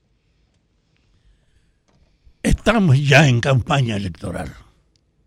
Formalmente o no, las actividades están caracterizadas primero por el crecimiento de los que aspiran y que comienzan a hacerse presentes organizando actos o movilizaciones. Yo tengo muy buenas relaciones con Rafael Santos y con Bolivio de la Cruz. Y con ellos yo fui al centro olímpico a un acto convocado por los camioneros, por el Fenatrado. Y me llamó la atención. No era el movimiento obrero general, pero es uno de los sectores del trabajo más notables. Y llego ahí a la sala y me sorprendió el volumen de presencia de todos los pueblos del país, una masa eufórica, lleno afuera, con todas las guaguas. Y entonces pregunto que quién es efectivamente el responsable de ese encuentro. Dice el jefe de Fenatrado, el senador por Sánchez Ramírez, Ricardo de los Santos. Llegó ahí, comenzó a llegar ministros, representantes de otros sectores. Yo vi a la de la mujer, al del trabajo, al de Promese. Y entonces sirvió como una demostración magníficamente organizada para la promoción. Y desde luego, ese no está promoviendo solo el respaldo a la continuidad del presidente, sino reclamando la continuidad suya también, porque él es senador, aspira a quedarse, y no solo eso, él cree que puede ser el presidente del Senado. Cuando vi y escuché eso, es verdad que ya comenzó la, la campaña, y eso fue en la mañana. En la tarde yo no me acordaba que tenía un compromiso de otra invitación. De la invitación para Bernardo Pérez, es un palomito, hijo de Milvio Pérez, que él aspira a diputado y era en el servicio de la corporación, que tiene un club muy bonito y un gran espacio. Y cuando llegué allá, encontré una buena invitación de personas e incluso a el ministro de la Educación Superior, ex rector de la universidad, Franklin García. Y también encontré allá al jefe de Promese, Rafael Adolfo Pérez. Y vi todo el calor y yo tuve que también intervenir de una acción, bueno, pero si esto es así en la campaña, comenzando ahora por la mañana y por la tarde, uno tener que ir. El hecho que cuando termino, entonces Rafael Santo y Polillo, que somos de Salcedo, me dicen, pero lo mejor de todo eso ha pasado en Salcedo. ¿Y qué pasó en Salcedo? Oh, allá hay tres aspirantes a senadores. Freddy Fernández, que es el ejecutivo de Agricultura. Élido Pérez, que había sido ya antes legislador. Y Mecho Mercedes Ortiz, la alcaldesa. hicieron una reunión que fue lo que me impactó y me reunió y ellos me transmitieron, en la que se comprometieron a mantener sus aspiraciones legítimas, pero aceptar el resultado para que la competencia no amenazara la unidad. Y yo por lo, por lo menos vi en ese gesto de Salcedo un contenido ético que no es común en las campañas. Porque cuando la gente compite es un problema de negar al otro. Y las campañas sirven para dividir incluso la ejecución a nivel territorial de las autoridades. Y ese gesto de ver en Salcedo a Freddy Fernández, a Élido Pérez y a Mecho Mercedes Ortiz, la alcaldesa, asumiendo públicamente el compromiso de que respaldarán al que gane y que la campaña no puede basarse en el predominio obligado de uno sobre el otro, sino en que la campaña no puede alterar la unidad del partido en nombre de lo que se participa. Creo que esa esencia de Salcedo debe generalizarse y ojalá se generalizara en todos los partidos, no solo en el PRM, donde competir no puede ser una actividad que cree enemistades o distanciamiento entre los competidores. Si usted va a representar ese grupo, también va a representar al que pierda que lo acompañó. Y el que acompañó que perdió no puede en nombre de que no ganó él retirarse y no hacer un esfuerzo de participación. Me di cuenta que eso es parte de la inmadurez de la política, que parte como una herencia del hecho de la reducción al mercantilismo que es la práctica política. Ganar es tú tener la licencia de imponer tu criterio o aprovechar a conveniencia tu cargo. Hasta ahora esa descomposición de la política, de que se pueda ejercer prácticamente en beneficio de los funcionarios el poder, hace entonces que esa cuestión de Salcedo uno la vea como muy valiosa y ojalá, por eso hice este comentario, ojalá todos los partidos asimilaran eso, de que la competencia no pueda incrementar el sectarismo y la separación, de que competir en un partido no tiene base para que si ganó aquel usted lo niegue o lo afecte o no lo siga, que la competencia debe fortalecer la unidad de los partidos. Y eso es una esencia que debía tenerse presente en todas las instituciones políticas porque se crean enemistades sin razón cuando participando juntos usted no gana.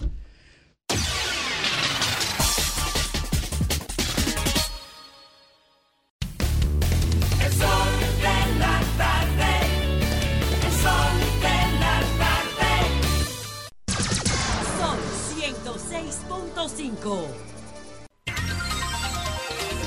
las 4.26 minutos, directamente desde el resort Tiulca Pérez. Ay, Uy. gracias, Domingo. Aquí, aquí nos perdonan. Pero bueno. Señores, pero tengo un tema muy serio y es un mensaje directo a una persona. La semana pasada se dictó medida de coerción a algunos de los implicados en el caso del asesinato de Joshua, del que ya hemos hablado en este programa y se han presentado varios puntos de vista. He visto mucha gente dándole recomendaciones a un padre afligido, a un padre eh, dolido, a un padre muy triste por lo que está pasando. Y yo quiero decirle algunas cosas, sobre todo dos específicamente. Las cosas pueden ser peores pueden empeorar, aunque pienses que la desgracia ya llegó. No, la desgracia puede ser aún más grande o puede haber esperanza. Y este mensaje es para el doctor Nastra, porque mucha gente, algunos, perdón, no, no son muchos, pero algunos le han dicho, no te hundas con tu hijo, suelta a tu hijo, deja a tu hijo. Pero que las cosas sean peores o que haya esperanza para tu hijo y para tu familia depende de ti. ¿Y qué te digo? No ir a la audiencia de conocimiento de medida de coerción eh, hacia tu hijo y otros implicados en este asesinato y en este robo, no cambia nada. No cambia tu dolor, no cambia tu desgracia, no cambia el dolor de la familia de Joshua, no lo disminuye en lo más mínimo. Todo lo contrario, complica las cosas. ¿Por qué complica las cosas? Porque todo reo, no importa su implicación, no, importa su culpabilidad, merece una defensa. La ley lo contempla, merece la defensa y merece también la compañía de su familia para que tu desgracia no sea peor. Y mírate en el espejo y mírate en 10 años. Mucha de la gente que te está diciendo ahora suéltalo, no se va a acordar de ti en 10 años, no se va a acordar de tu hijo en 10 años, no, no se va a acordar de Joshua en 10 años. Pero tú sí vas a seguir siendo el papá de ese muchacho y de ti depende lo que pase con él. ¿Qué puede pasar? Puede pasar que cuando tenga tu compañía pueda tener esa persona que le diga, lo hiciste mal, vamos a ver cómo lo arreglamos. Y el cómo lo arreglamos trae diferencias. Primero, puedes estar con tu hijo tratando de enca- encauzarlo aún él estando en la cárcel. Que estudie, que analice, que reconozca lo que ha hecho mal y que trate de alguna manera de reencauzar ese camino, que trate de alguna manera de hacer cosas positivas que puedan mañana resarcir, aunque sea un poco, el dolor que le ha provocado a la familia de Joshua y a la sociedad dominicana. Esa es una parte. Ahora, hay otra parte que también depende mucho de ti y de tu familia. Tu hijo puede encontrar en la cárcel un oficio, un libro, consejos y reencauzarse, pero también puede encontrar el caldo de cultivo para hacerse más delincuente, para aprender otra metodología delincuencial, para encontrar otros amigos en la cárcel que, que le presenten un camino aún más oscuro para delinquir. Y él siempre seguirá siendo tu hijo y seguirás doliéndote hasta la médula. Eso no va a cambiar, no importa lo que pase, no va a cambiar. Mientras él respire, puedes hacer algo por él. Mientras él respire, puedes cambiar su destino hacia una sociedad que mañana lo podrá ver como alguien reencausado o como alguien más delincuente, que en algún momento logrará su libertad. Y lo que él va a hacer cuando él alcance esa libertad dependerá de ti. Yo creo que es hora de que le dé una espalda, le des la espalda a las redes sociales, le des la espalda a todo lo que has vivido. Reconozca que estás solo en tu desgracia, porque ese es uno de los puntos de partida. La gente no admite, en ese sentimiento de negación, no admite, estoy en medio de la desgracia y estoy solo.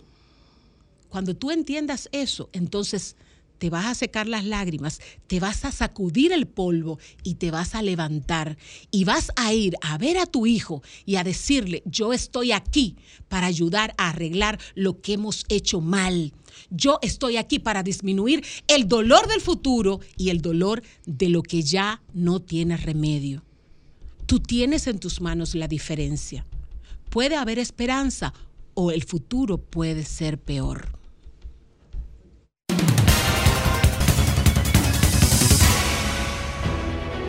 Sol 106.5, la más interactiva.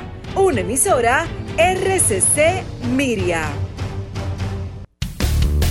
El sol de la tarde. El sol de la tarde. Son 106.5.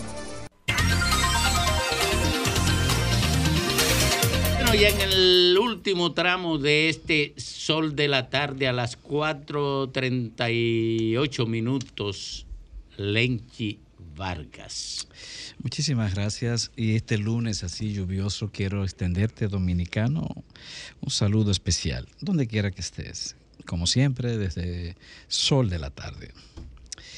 Con el conflicto o las diatribas que se abrieron, dadas las declaraciones hechas por el ministro de Medio Ambiente, Miguel Seara Hatton, pienso que eh, el país debe de sacar sus conclusiones, sacar experiencias, porque lo que allí se trató, o lo que el ministro trató y, y quiso proyectar al país, pienso que tiene que ver con la voluntad del mismo de iniciar o proyectar valga la redundancia, una nueva imagen en, el- la institución que dirige. Y bueno, y al decir que eliminó nominillas, que significaba una inmensa cantidad de personas reci- recibiendo un salario no justificado, no estaba diciendo ninguna blasfemia. No era un acto de pecado, estaba hablando de una verdad. Y además asociar esa nominilla a una persona en particular, pienso que implica justamente un acto de responsabilidad, no de irresponsabilidad. Yo he dicho que Miguel Seara Hatton es una de las es una de, la- de los capitales intelectuales y técnicos de República Dominicana que hay que preservar, independientemente de sus vínculos políticos. He insistido en que es una de las joyas de República Dominicana en términos profesionales. E incluso llegué a decir que para mí él debía iniciar una reflexión en el sentido de retirarse de ese ministerio para preservar su imagen, para preservar el legado de su trabajo, de su trabajo profesional y su aporte ético, moral. Lo, lo dije en varias ocasiones. Bueno, el hombre hizo un esfuerzo público y no hay duda que fue orientado, destinado a poner en evidencia lo que había en el Ministerio de, de Medio Ambiente. Y el pobre Miguel recibió de quienes no debía de recibir andanadas terribles, eh, posiciones terriblemente degradantes frente a Miguel, humillaciones, catalogarlo de sinvergüenza, de irresponsable, de abusador, de carecer de méritos personales en su hoja de servicio al país, desconsiderado, de- demasiado desconsiderado. No creo que debió ser la respuesta, pudo haber sido otra en el plano político, pero no, se fue a la parte personal, cuando este señor lo que está es atendiendo a una convicción que tiene y además atendiendo a llamados propios de su gobierno. De hecho, a mí me llama, me, me lleva a pensar en qué consiste realmente el sentido del cambio en una serie de personas. El mismo eh, periodista Guillermo Gómez, que se ha convertido en un paladín del PRM y, y del gobierno del cambio, él mismo insiste en hablar del gobierno del cambio, con un relato político realmente que rosa en, en lo no moral, porque está defendiendo cosas que no son correctas, porque defiende en nombre del fortalecimiento de una presencia de un partido en el Estado, cosas que violan la ley y cosas que afectan los recursos públicos de este país. Sí, así mismo es. Entonces, me- a veces me digo, ¿y dónde diablos está ese, ese concepto, esa convicción de cambio? Cuando esto lo que representa es precisamente un retroceso, lo que representa es una traba para el país. Y en ese sentido, creo que Miguel Seara Hatton le lleva las 500 en términos de entendimiento de lo que es el esfuerzo político. Y, y que cuando hablamos de nominilla, a veces cree mucha gente que se trata de gente que está cobrando. Es cierto que en las nominillas hay personas que cobran 10 mil, 20 mil, 8 mil pesos, es cierto, pero otras veces no. Otras veces la nominilla tiene un dueño y es el dueño el que cobra todo ese dinero en nombre de 600 personas, en nombre de 500 personas.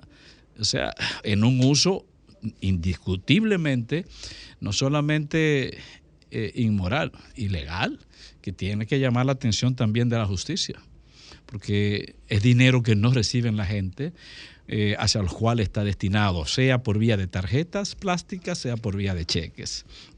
Pero así funcionan esas nominillas. Yo en el fondo no tengo nada en contra de las nominillas siempre que sirvan a un propósito real a la sociedad. Nominillas temporales, públicas, abiertas, transparentes, pero no aquellas que simplemente implican malversación de fondos. Miguel, perdón, eh, el ministro Ángel Hernández acaba de declarar prácticamente lo mismo que Miguel Seara Hatton. Y nadie le ha dicho sinvergüenza, nadie le ha dicho irresponsable, nadie le ha dicho abusador. Y que conste que todo el mundo sabe que Ángel Hernández, aunque es PRM, eh, de- del PRM como partido, y siempre lo ha sido, no es tan militante, no tiene ese grado de compromiso en la orquestación de una estrategia de gobierno como lo tenía y tiene Miguel Seara Hatton. pero aquel a Miguel Seara limpiaron con él diciendo que hasta ni siquiera compañero era. Pero ¿y qué pasa con Ángel, que acaba de decir que se ahorra 70 millones de pesos porque eliminó unas nominillas de, del Ministerio de Educación? ¿No merece el mismo trato? ¿O este sí es un patriota? Bueno, yo también tengo que felicitar la actitud del ministro de Educación de República Dominicana, que además dijo, y ahí viene un tema que tras, eh, trasciende ya su propio mandato, que cuando llega él se topa con una cantidad de técnicos de carrera, técnicos docentes y administrativos de carrera, que han sido suspendidos pero reciben su salario sin trabajar. Eh, bueno, pero en el fondo no lo puede cancelar por razones de carrera. Y que eliminó o suspendió, suspendió, suspendió no, desvinculó a otros cientos o no sé si miles que no justificaban su salario, que no correspondían a nóminas de carrera. Pero cuando quiero destacar esto solo para decir que eh, eso, él dice que eso ocurre porque los ministros nuevos siempre llevan su, propio, su propia planilla de, de acompañantes y suspenden a los técnicos, y que fue exactamente lo que pasó en la gestión pasada de, de ¿cómo se llama el ministro anterior? De Fulcar, eh, cuyo ministerio se estancó, no avanzó, no produjo absolutamente nada que pudiese de- de- decirse que significó un progreso para el, el sistema educativo de República Dominicana. No, porque Fulcar suspendió a todos los técnicos, técnicos que tenían años trabajando allí, independientemente de si eran muy eficaces o no muy eficaces, pero eran técnicos preparados por el Estado, pagos por el Estado dominicano. Bueno, y esas son las consecuencias. Pero y por eso es que también muchas otras áreas de, gobierno, muchos otros ministerios, no se ven funcionar. Porque justo como quiere Guillermo, cancelaron, desvincularon a la inmensa mayoría de los empleados y de los técnicos para colocar allí a compañeros sin nivel o sin experiencia. Y las consecuencias se ven eh, a nivel de gobierno, estancamiento en sentido general. Y bueno, y felicidades, Guillermo Gómez, que tú quieres que todos los ministerios sean integrados solo por PRMistas. ¿Y qué concepto es ese? O sea, el país se tiene que convertir en una finca de quién? ¿De unos o de, o de un partido en particular? Pues no, usted se equivocó, señor.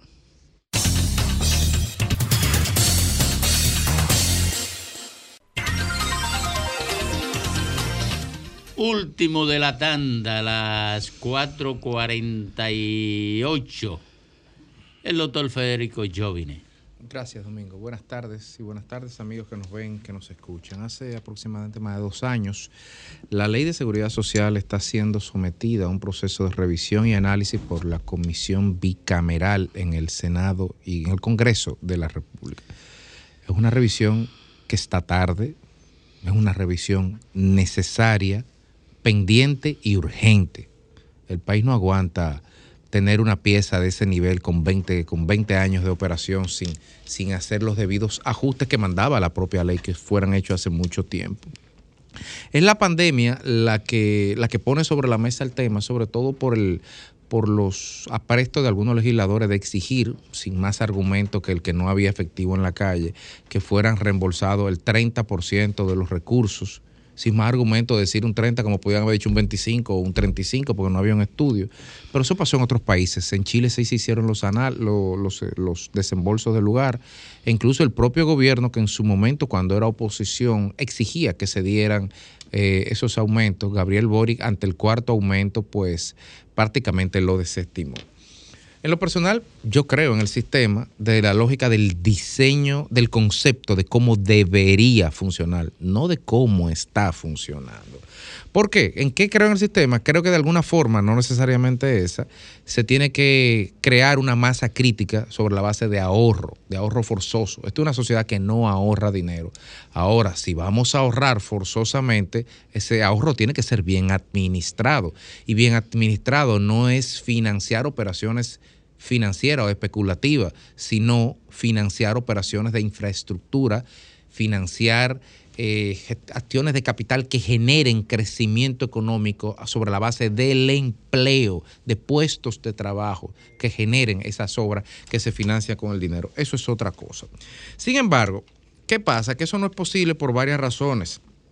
Los problemas de fondo eh, son, hay bajos salarios en República Dominicana. Hay varios salarios. Hay un tema de muy pocos recursos en el mercado financiero de valores donde invertir de manera diversificada. Pero también, no nos llamemos a engaño, hay un legítimo reclamo por parte de la ciudadanía dominicana, entre la cual nos encontramos, que entiende que los márgenes de intermediación de las administradoras de fondos no se corresponden con los niveles de riesgo que éstas toman, asumen y el costo de sus operaciones. Eso es legítimo y eso es discutible. Ahora, como también digo eso, estamos que se está montando una reforma del sistema de seguridad social en nuestras narices y que apenas conocemos poca cosa. De un lado se está planteando de una serie de artículos que se van a modificar, más de 50 artículos. La DAF se desplazó, la asociación después de, de AFP se despacha la semana pasada que eso implicaría el colapso del sistema. Entonces, por un lado, tenemos preocupaciones de, la- de las asociaciones de puestos de, de, de- de- fondos de pensiones que entienden que el diseño que se ha hecho de cómo se proyecta el sistema quedaría, se atentaría desde el punto de vista financiero. Si, por ejemplo, en vez de usted cotizar 360 veces, cotiza 300, por ejemplo. Y evidentemente que, y creo que ahí hay algo de razón, cuando se habla de bajar la edad de, digamos, de, de retiro voluntario a los 57 años o 300 cotizaciones, es decir, con 25 años trabajados, usted se autopensiona, total o parcialmente, de manera voluntaria, en función de si lo decide hacer o no. Yo creo que, bueno, en momentos de crisis, la, la solución no es trabajar menos. De hecho, ahora mismo se está hablando de que en República Dominicana hay sectores que quieren bajar la jornada laboral de 44 a 40, cuando en Corea la discusión es subirla, que, que es, una, es aterrador desde luego, de 52 a 69. Yo no estoy diciendo que aquello está bien o que nosotros estamos mal. Yo estoy diciendo que esto tiene que ser una discusión más amplia. En definitiva, que la discusión de la reforma del sistema de seguridad social no se puede dar sobre la base de los intereses económicos de quienes administran esos recursos o de las prioridades políticas y populistas de cara a un proceso electoral de quienes están llamados a hacer la norma para modificar ese, ese, ese marco legal. Ahí es que está el meollo de la cuestión. Porque en definitiva, esto tiene que ser una discusión amplia y pública y con números sobre la mesa. Es legítimo lo que dice la DAF cuando dice, espérate, si ustedes quieren modificar, pongan sobre la mesa los números. Yo estoy de acuerdo con eso. Ahora, el Congreso tiene, no ha puesto sobre la mesa ejercicios cuantitativos para justificar su reforma. Lo único que entiendo es que estas reformas, esta discusión se tiene que dar lo más amplia y abierta posible. No se puede dar dentro de las puertas del Congreso a nivel técnico, porque en definitiva lo que decidan en el Congreso o las posiciones que tengan algunos legisladores o que tenga la Asociación de, de, de, de Fondos de Pensiones, la, 200, 300 personas van a incidir sobre el futuro de 10 millones de dominicanos. Entonces no nos podemos enterar que decidieron hacer tal cosa. Y es mejor que lo hagan así, de manera socializada y abierta. Y es mejor que esta discusión se haga pública. Y si no se puede hacer ahora, pues postérguenla con el tema de las elecciones. Es perfectamente entendible. Pero como sociedad no aguantamos más acuerdos de aposento.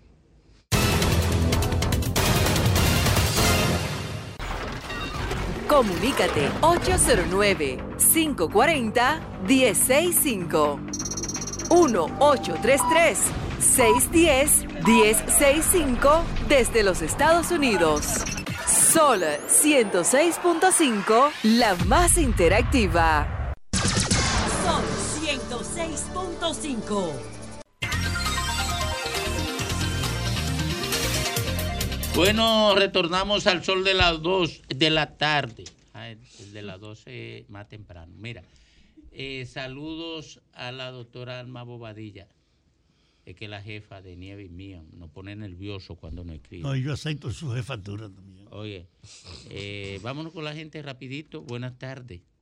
Está, está en España. Buenas tardes. eh, chequeándose, A lo buena. chequeándose en salud y, y celebrando la graduación de su nieta, me dice. Un Bien. saludo cá- cálido desde aquí. Buenas tardes, amigo. Adelante.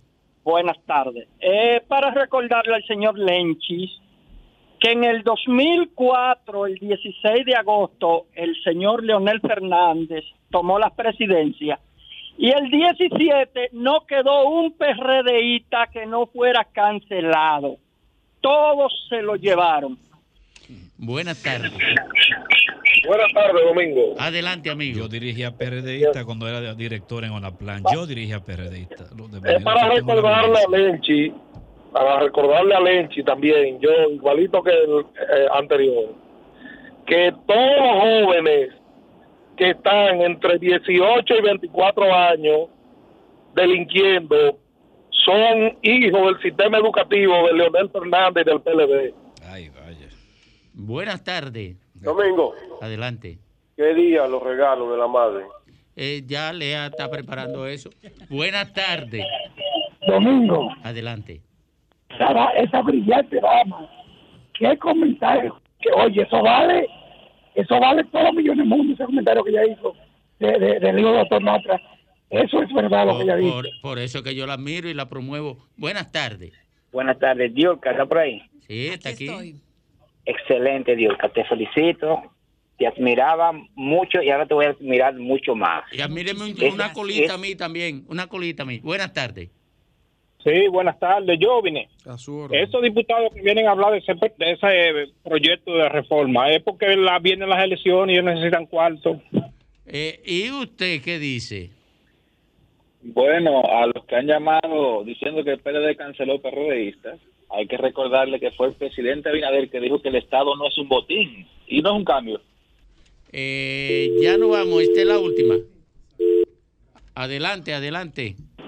Adelante, Domingo, buenas tardes. Buenas tardes. La última de la tanda. De acuerdo, mire, eh, no hay manera de que nuestras sociedades resuelvan los problemas que tienen con respecto a los eh, accidentes, a los presos y todas esas cosas. ¿Por qué?